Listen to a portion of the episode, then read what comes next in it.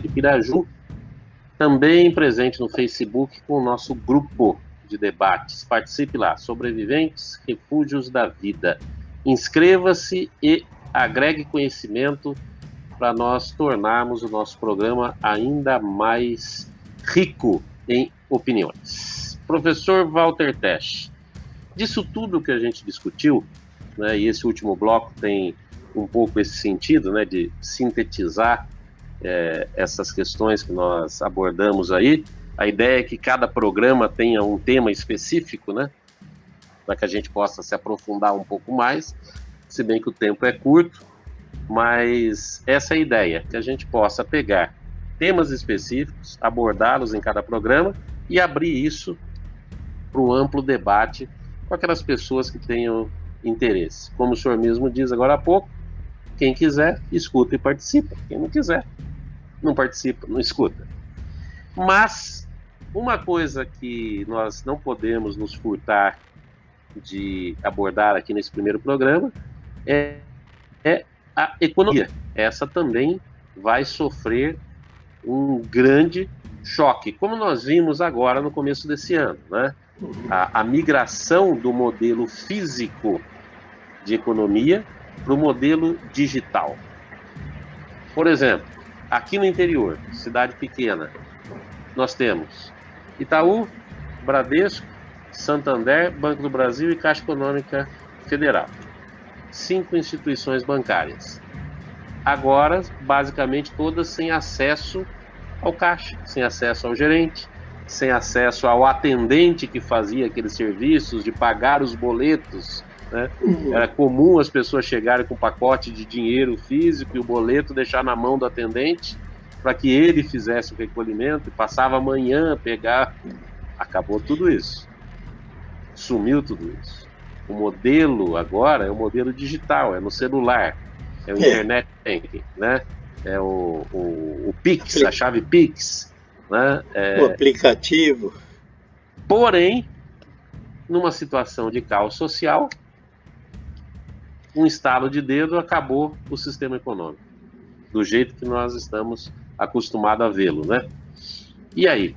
E o day after? Esse a gente está vendo com bastante visibilidade essa cadeia financeira, né? Como está mudando rapidamente, né? Em termos de composição da força de trabalho e dos serviços. É, os bancos estão migrando os fortes também para as novas aplicações, novos usos da, de, de, investimentos, é, essa moeda, criptomoeda, moeda. Então, o sistema financeiro ele vai mudar de cara. Eu acho que para pensar o que, que vai vir depois desse, desse processo que a pandemia acelerou e alertou para essa temática, é pensar cada cadeia, por exemplo, alimentação é, os é, sistemas de distribuição, de produção, transporte, distribuição, armazenamento, acho que esse aí a gente vai ter que dar uma observada, porque o que observamos de modalidade é na distribuição de restaurantes, refri, é, comidas do fast food, digamos, que, que aí utiliza os aplicativos e os motoqueiros. No começo da pandemia também, eu acho que acelerou muito a compra de alimentos via é, telefone ou via aplicativo é, dos, de supermercados. Eu acho que isso Sim. também vai aumentar mais ainda. É, então toda a comida, por isso, vai diminuir. O pessoal funcionário vai ter que ajustar a forma de funcionar e a forma de transportar. Então vai, na, vai ter que haver um, um, ajuste, mas não estamos pensando ainda que houve uma ruptura. Se há uma ruptura, aí é imprevisível o que, que vai acontecer com o tipo de, de economia. Vai diminuir os itens, não é? Eu nunca comprava pelo mercado, aquele mercado livre, né? Agora, Sim. pô, é fácil comprar, registrei o meu cartão lá, eu tinha receio de usar o cartão de puta eu sou da geração do, do dinheiro, do cheque, o cheque Sim. já não usa mais, né? Sim. Então, mas registrei o cartão, fácil de comprar, porra, vicia comprar aquele negócio. Então, eu acho que vai, esses sistemas de compra vai mudar. a, a empresa essa Luiza, né? Então, Sim, é Magazine Luiza. Magazine Luiza. Marketplace. Então, todo esse sistema vai mudar. Agora, eu pergunto, e a turma que trabalhava nas outras formas, onde vai? Essa é uma grande interrogação, né? Aí, de repente, vai se inventar uma série de impostos e de tributo para poder criar uma renda mínima. E aí a renda mínima no médio e longo prazo vai criar alguns outros desvios, né? Então Sim. estamos numa sociedade muito rápida, de mudanças muito rápidas. E, claro, aqueles grupos organizados que pensam o que está acontecendo e são criativos são os que vão dominando essa área. Nós estamos aqui explorando e chamando atenção para que pequenas comunidades, municípios pequenos, tornem-se mais autônomos e autossuficientes. Então vamos examinar depois, de repente, num debate aí, como são os municípios nossos, o que, que tem, que possibilidade, não é? Como é que pode melhorar o seu desempenho, não ficar tão dependente. Vamos lembrar de Campina do Monte Alegre, que chegou a criar uma moeda própria, lembra-se disso? Pois é, Campina, sim, eu conheço o Carlos, Carlão lá, que era do Partido Verde, né? Sim, eu sim. fui lá em Campinas. Foi uma experiência, né? Foi uma Foi, experiência. Sim, criou o Campineiro, né? É, uma experiência então, de economia local, né?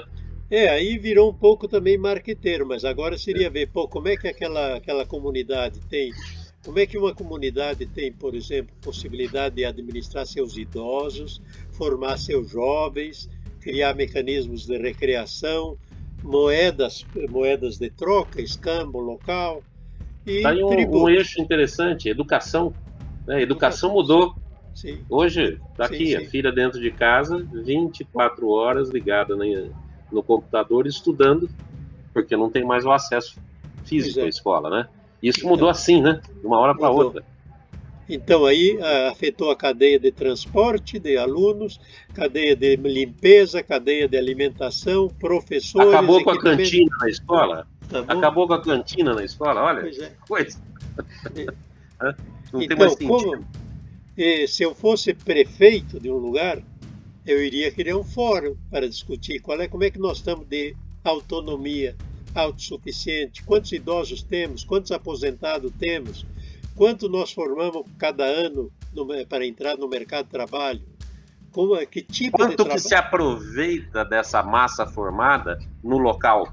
É, exatamente, né? para não Estamos formando o quê? Estamos é. formando em que área, né? Exatamente. Estamos exportando. Né? Então, eu acho que tem o território eu estava vendo ali, eu acho que no Rio 92, teve toda uma sessão de territórios sustentáveis, né? era toda uma linha de debate lá.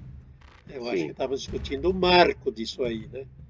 Que era o do desenvolvimento sustentável, né? sem ser dependente. Você vê algumas empresas, alguns municípios dependiam de calçado ou de, de uma grande matadouro, fechou o matadouro para aquele negócio de exportação complicado pela, pela doença, que fechou as exportações, a cidade foi a breca.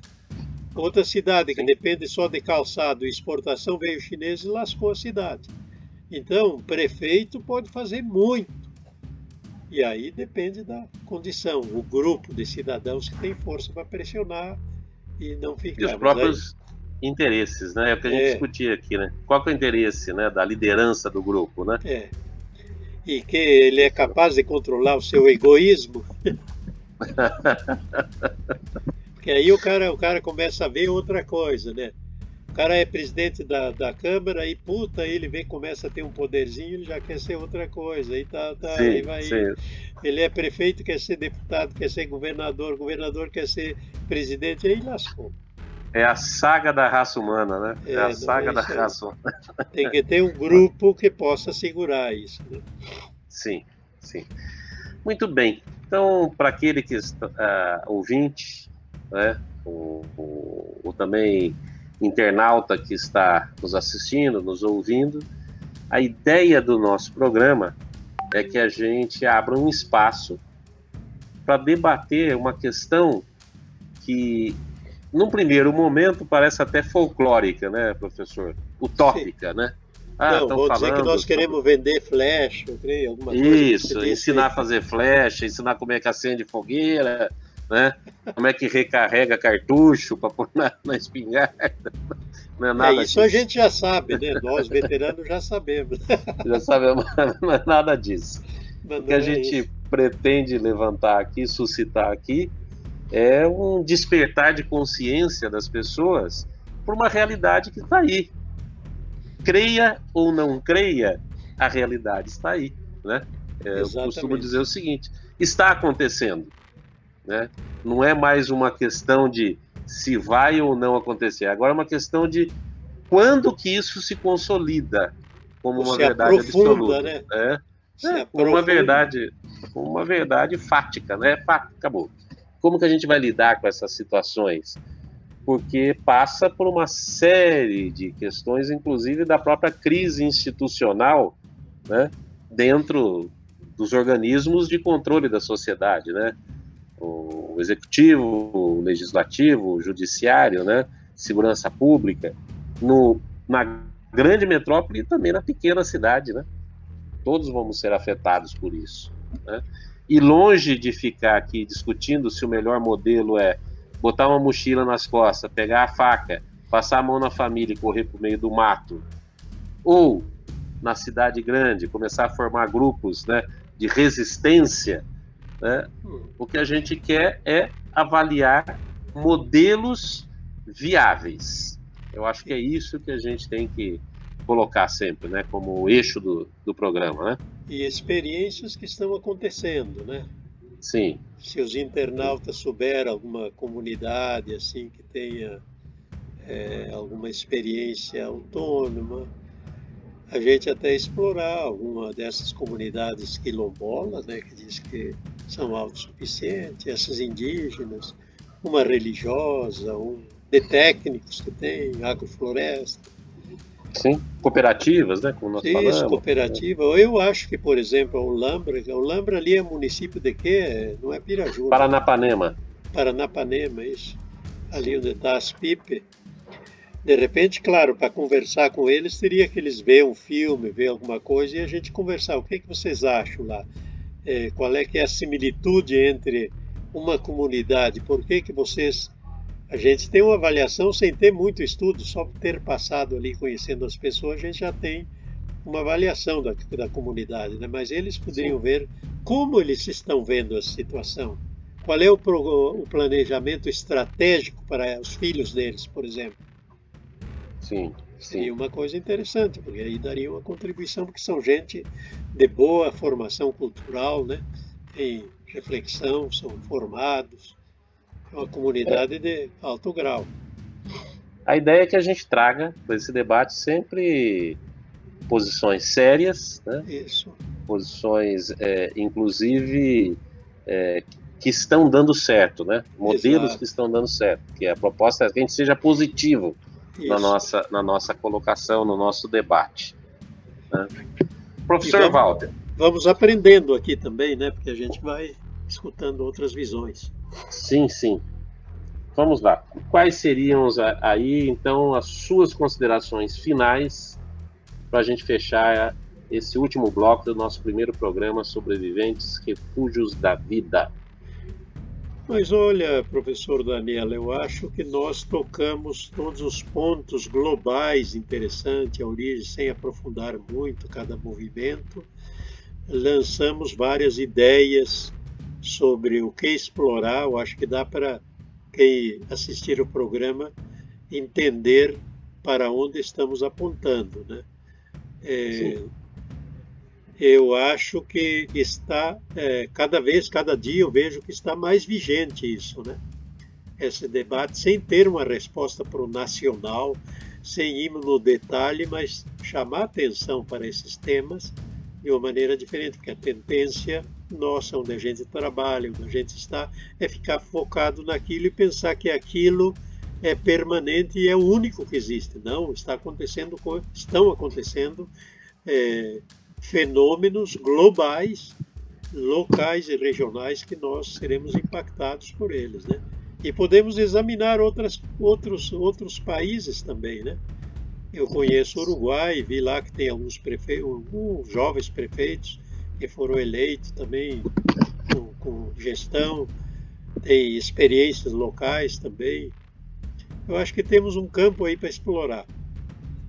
Ok, ok.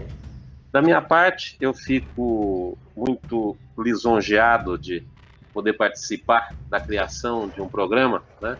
Como esse que surgiu assim também, né? Numa ideia rápida, né? De podermos criar um espaço para esse tipo de debate, de uma forma saudável, de uma forma séria, de uma forma, vamos dizer, é, focada naquilo que interessa, que é obter respostas e respostas que são possíveis. Eu acho que essa é a grande intenção, né? E lógico, como nós falamos, cada cultura, cada grupo, cada cabeça tem uma ideia, tem uma sentença, tem um tipo de pensamento, tem um modelo de comportamento que melhor lhe assiste, né? Em, vários, em várias situações. Então, é, eu acho que o programa, para mim, vem nesse sentido, de poder discutir com outras pessoas esses modelos. É, eu tenho algumas convicções próprias acerca dessa situação, né, em si, para onde nós estamos caminhando, porém a minha convicção ela pode esbarrar em outras convicções, né, e desse confronto de convicções pode surgir uma terceira via, né? tese, antítese, síntese, é sempre assim que a, que a coisa funciona, né? e dessas experiências a gente pode levar para o internauta, para o nosso ouvinte, a possibilidade de resolução de algumas situações, inclusive, que possam estar passando. Uma comunidade afastada, num centro urbano, né? de repente, ideias viáveis para se aplicar de forma rápida e eficiente, né? no que diz respeito à sobrevivência. Eu acho que vamos identificando uma rede de interesses nisso aí, né? criando uma rede de interesses.